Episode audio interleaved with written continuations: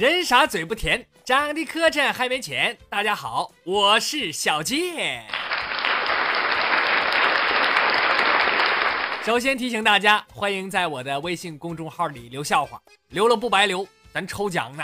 每周抽取一名幸运听众，获得五十元的话费，同时每周还送出小健农村欠二大爷自酿的纯天然无添加土蜂蜜一瓶二斤。获奖名单每周六都会在微信公众号上发布，请您及时查看，留下联系方式。想买蜂蜜的，我更欢迎了啊！也请您到公众号里的微店购买。公众号您记好了，新闻逗比郭小健。闲言少叙，马上开唠。下面的时间来看看大家的留言。妇女之友说了，有一次坐车，成功的搭讪了一个漂亮的妹子。随后啊，是各种方式的追求献殷勤，但是关系一直都没有确定。直到有一次，我去大保健的时候和他偶遇，我们的关系才算定下来。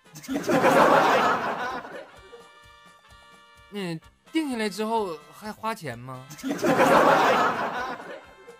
心碎了才懂啊！我早晨去菜市场买虾，我就问我说：“那那虾新鲜不？”老板说：“你看这活蹦乱跳的，你多新鲜呢？你说新鲜不？”我说：“那对你来说新鲜，但对我来说你就不一定新鲜了。”老板说：“你这这啥意思呢？你还有这种事儿吗？你说说看，怎么就不新鲜了？”我说：“你比如说我老婆对我来说新鲜不？”老板说：“那不新鲜。那对你来说呢？那那新鲜。你看那不就得了吗？你给我来点今天刚捞的。”买个虾话咋那么多呢？心碎了才懂啊！昨天爸妈晚上十一点出去吃龙虾，没叫我。我知道之后，就在朋友圈发了个状态，说：“爸妈出去吃龙虾不叫我，我一定是充话费送的。”结果底下有人回复：“你爸妈充话费竟然没选花生油，选了你，那是真是个奇迹呀！”那可不咋的，一般我都选花生油，我我一般。听众静说早上要去上班去，被公司门口一张吴彦祖的海报深深的吸引了。站在海报面前，我沉醉了半个小时，以至于迟到被老板骂。我赶紧跟老板解释，并且交代了实情。我说我看吴彦祖海报来没想到老板听完更生气了，他就跟我说说，我真没想到。你是你还撒谎！咱们公司门口根本没有吴彦祖的海报，只有一面镜子。哎呦，你自恋到这种程度，你真应该上医院看看去。你说你还看个镜子，还说自己吴彦祖？我长得这么像王力宏，我骄傲了吗？还是听众静说，有一天呢，师徒四人，唐僧四人是去行走在。西天取经的路上，突然几个妖怪腾云驾雾就冲过来了啊！孙悟空、猪八戒和沙僧赶紧上前护驾呀，结果这妖精们一把把猪八戒就抓跑了。这唐僧坐在白龙马上就大喊：“你们抓错了，他是我徒弟八戒，我才是唐僧，你们不是要吃我吗？”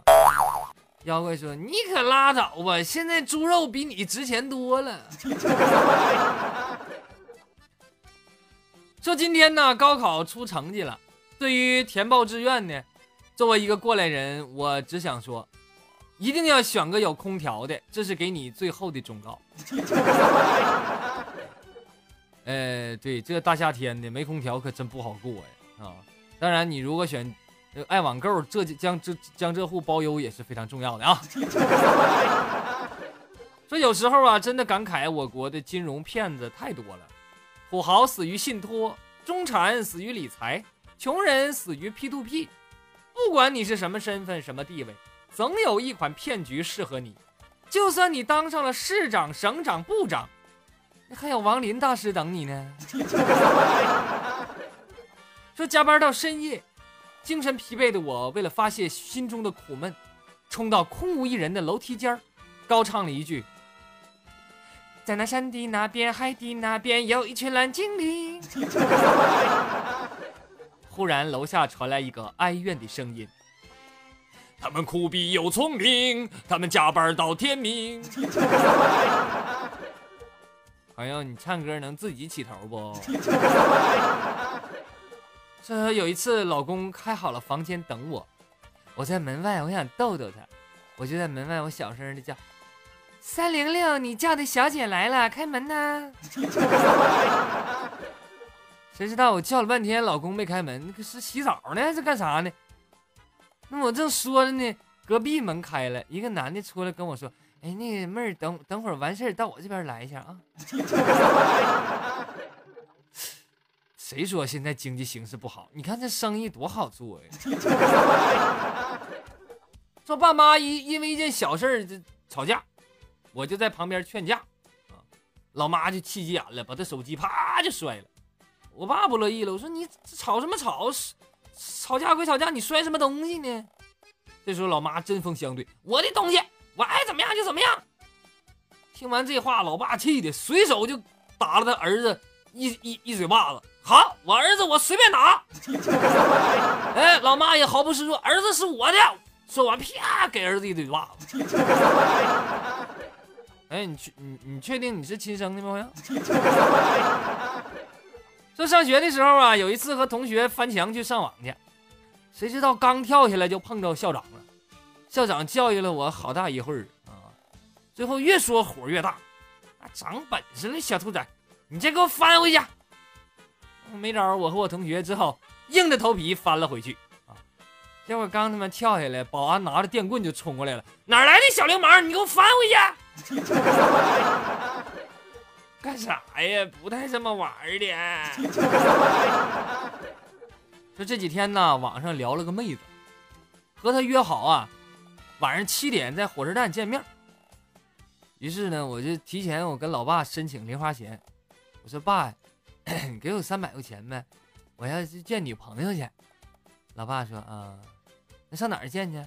我说：“火车站外面。”一听这话，我爸生气了，啪啪给我两巴掌。你个混蛋玩意儿，你还骗老子！你别以为我什么都不知道啊！火车站门口那女人都是小姐。另外。找小姐二百就够了，你多要一百干什么玩意儿？你，那多要一百不得打车吗？